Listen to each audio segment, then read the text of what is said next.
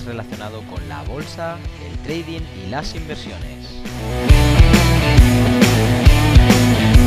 En el día de hoy vamos a explicar cómo se relaciona el tiempo y cuál es la mejor temporalidad para hacer trading. Así que no te lo pierdas, ponte cómodo y comenzamos. Episodio 14, mi nombre es Rubén López y vamos a, como siempre, eh, dar un breve repaso de lo que vamos a mencionar o explicar en el día de hoy. Hablaremos relacionado al trading, pues una lección interesante que tiene que ver con el tiempo, el cómo se adecua al tiempo, es no solamente esto, sino cómo se divide, las diferentes escalas, incluso las referencias más importantes sobre las cuales nosotros podemos tener una equivalencia. Hablaremos también algunas consideraciones sobre la operativa que podríamos llevar en función de qué temporalidad hemos seleccionado y al final pues un poquito de, indicaciones técnicas de cómo podríamos sacarle el máximo partido a nuestras inversiones. Mirad, el tiempo es algo continuo, es algo que no se puede controlar, es algo que al menos sí que podemos eh, de alguna forma tener una aproximación en cuanto a medición, en cuanto a una vara de medir, para tener una referencia. Eh, por mucho que queramos no podemos darle marcha atrás, eh, más que nos pese, y lo único que podemos hacer es al menos eh, decidir cómo utilizar pues, esos bloques de tiempo o poder evaluar qué ha sucedido en esos bloques de tiempo.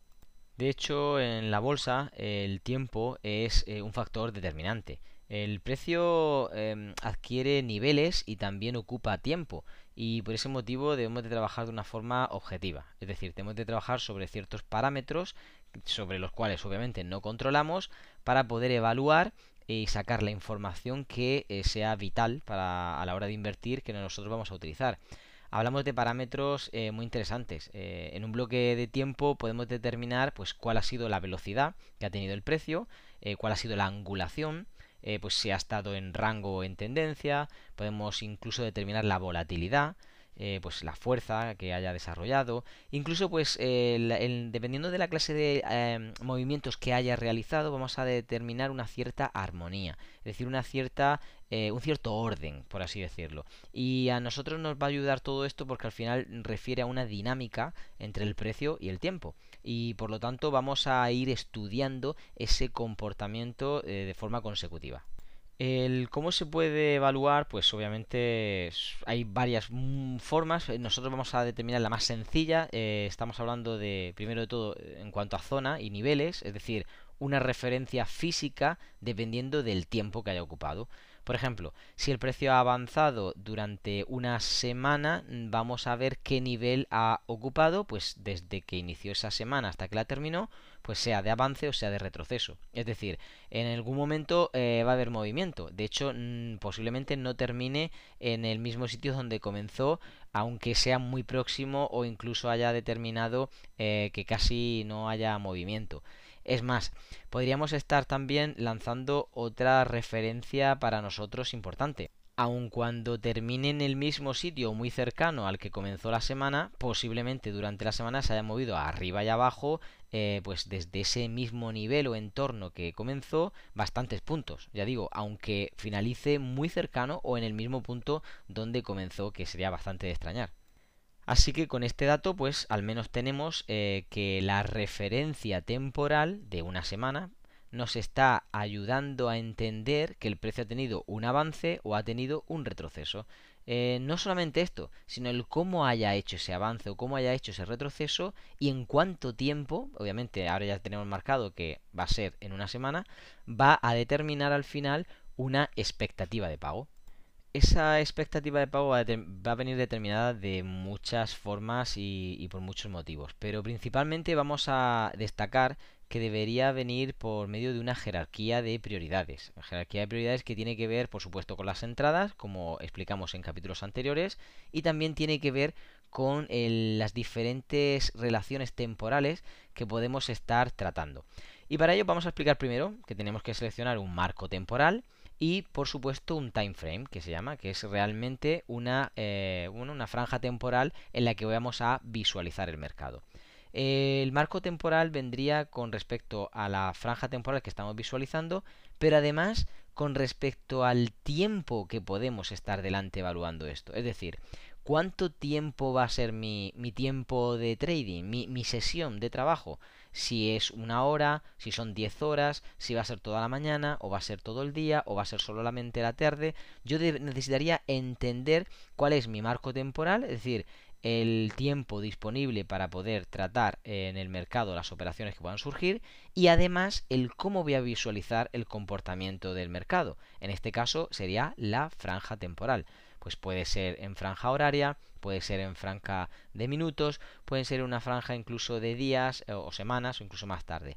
Eh, por lo tanto, nos está aportando rápidamente dos puntos de información. Uno es ver un mismo modelo de crecimiento de crecimiento del precio en base a esa temporalidad que hemos seleccionado y la otra va a ser eh, cuánto tiempo voy a evaluar yo ese tipo de comportamiento es decir el, rango de tiempo que he seleccionado para que me pueda archivar eh, si va a ser una tendencia alcista va a ser una tendencia bajista etcétera etcétera Dentro de las diferentes temporalidades que surgen en el mercado, siempre va a haber una que sea, pues, nuestra preferida, ¿no? Alguna que sea más reseñable que otra y que le demos un poco más de importancia. No obstante, yo querría al menos explicaros que existen algunas relaciones temporales, esas equivalencias o incluso escalas temporales que están bastante bien estratificadas a la hora de aplicar pues una secuencia general o macro y venirnos a una secuencia pues más particular o micro en la que vayamos a detallar una entrada. Fijaos, em, en primer lugar podremos empezar a definir eh, que aquellas franjas temporales que refieren al macro, pues estaríamos hablando de una hora en adelante. Más bien H4, eh, que es la franja de 4 horas, la de franja diaria, la franja semanal, etcétera, etcétera. Por debajo, es decir, a partir más o menos de H1 o inferior, pues tendríamos la relación micro, es decir, H1, M15 o M5, incluso M1 para aquellos que quieran trabajar prácticamente en nivel eh, bueno, de intradía y por supuesto de scalping. Eh, por darle algunas relaciones, hablaríamos de que el D1, que es la franja temporal diaria, como macro, tendría íntimamente una relación con H1, que sería su micro. Es decir, harían una pareja de baile. Eh, D1 estaría visualizando los movimientos generales del precio y en H1 bajaríamos para poder ejecutar, para tener un poquito más de precisión si cabe, como si fuese un, no sé, un microscopio al que le hemos puesto otra lente de aumento y ahí es cuando podemos trabajar con más precisión. De igual forma, otras parejas de baile podrían ser la de H4 con respecto al macro y M15 con respecto al micro. Estas dos van también de la mano, una en los movimientos generales y la otra en los movimientos más particulares.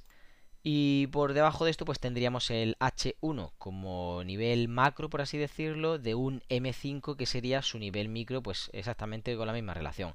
Uno viendo movimientos un poquito más generales, posiblemente del, del día, y el otro pues ya metiendo operaciones eh, pues en cuestión de minutos muy cercanas a lo que serían los microimpulsos del, del propio día eh, incluso muy favorecida si queremos trabajar con las aperturas, ya que es una de las series cortas pues preferida pues casi por todos los traders, al menos de intradía, y que suele dar buenos resultados.